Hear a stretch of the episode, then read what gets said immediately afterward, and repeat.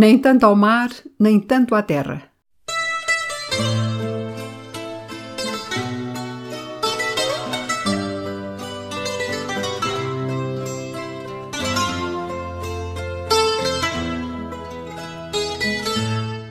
Temas avulsos de história, arte e literatura.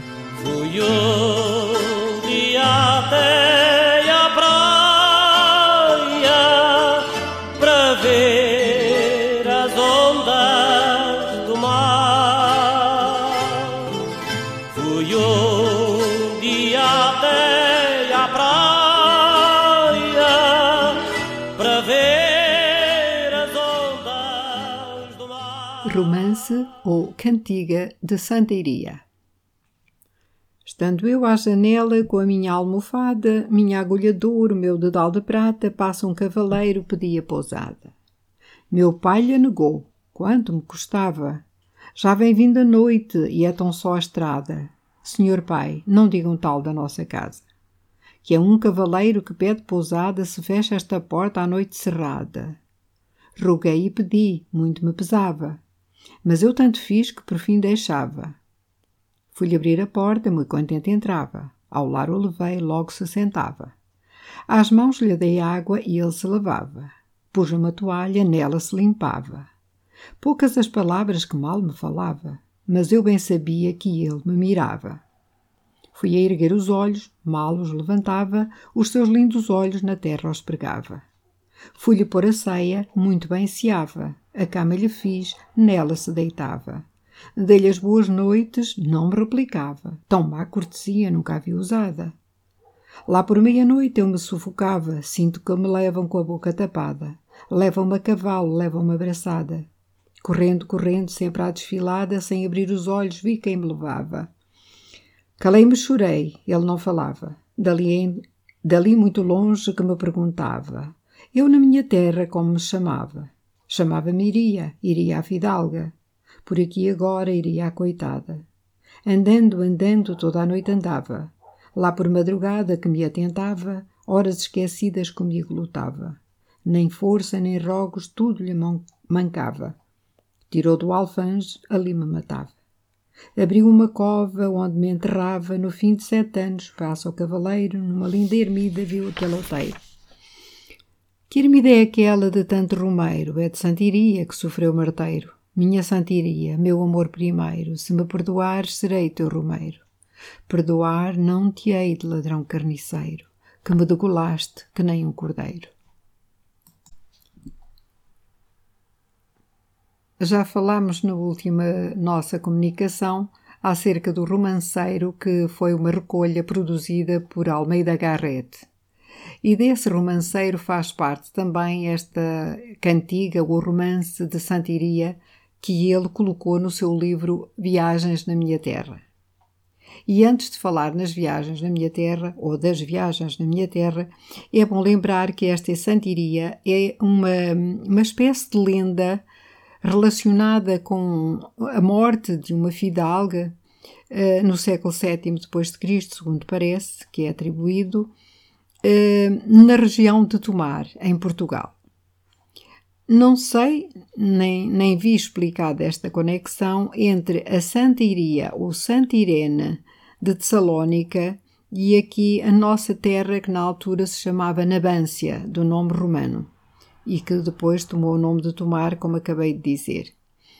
Então, o nome de Santa Irene deriva de Santa Irene, ou Irene, que daria Santarina, trasla, uh, trasla, portanto, nasalado, de onde decorre depois o nome Santarém e finalmente Santarém.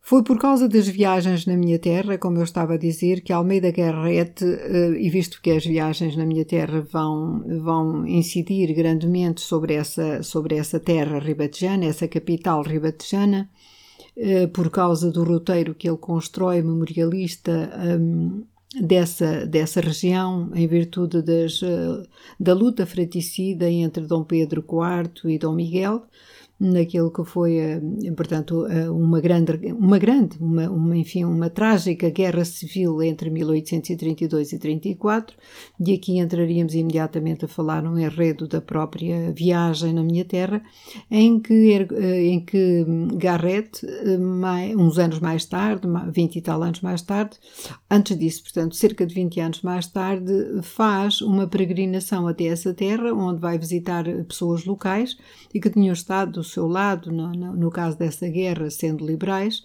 mas que ao mesmo tempo recupera toda uma memória um, ao estilo romântico. Ao estilo romântico. Isso não poderia, portanto, sendo ele um, um dedicado amigo da, do romanceiro, do romanceiro português, que, como eu disse, uh, recolheu uh, de, norte a sul de Portugal tudo aquilo que havia para, para recolher, segundo as suas possibilidades, obra que levou imensos anos.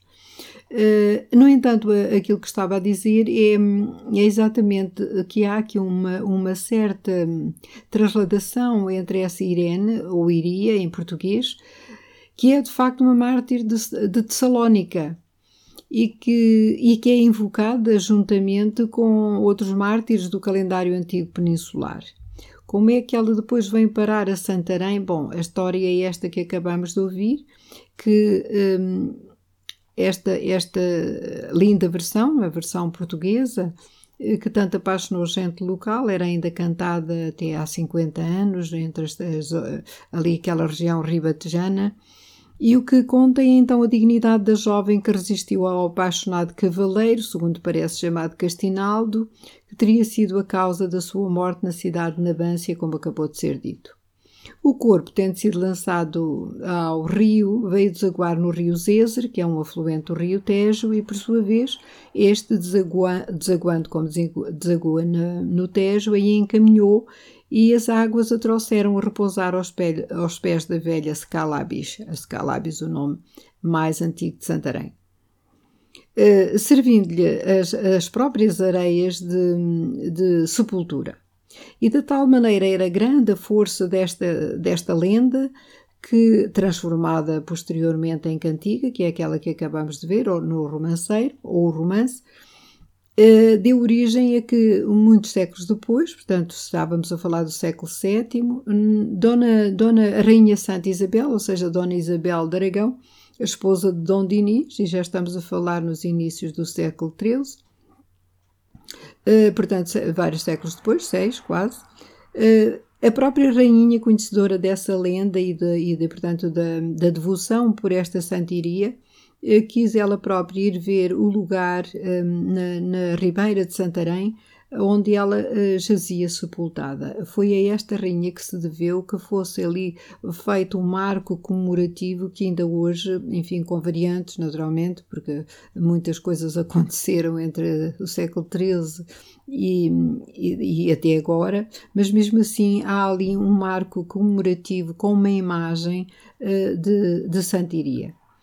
Não me peçam para eu estar a explicar de que modo é que esta santiria portuguesa de Nabância, que vai dar origem ao nome de Santarém, uh, tem a ver com a tal santa também mártir do século VII lá da Tessalónica. Isso ficará certamente para outros especialistas, eu limito-me aqui a dar conta daquilo que faz parte do romanceiro português e que eu disse, e porque me recordo de ter ouvido esta, esta espécie de ladainha ou litúrgica cantada pelas mulheres, sobretudo pelas mulheres, enquanto trabalhavam nas suas lidas caseiras. Era uma noite formosa, toda cheia de luar. Era uma noite formosa. Um blog de Alice Lázaro. Toda cheia de luar.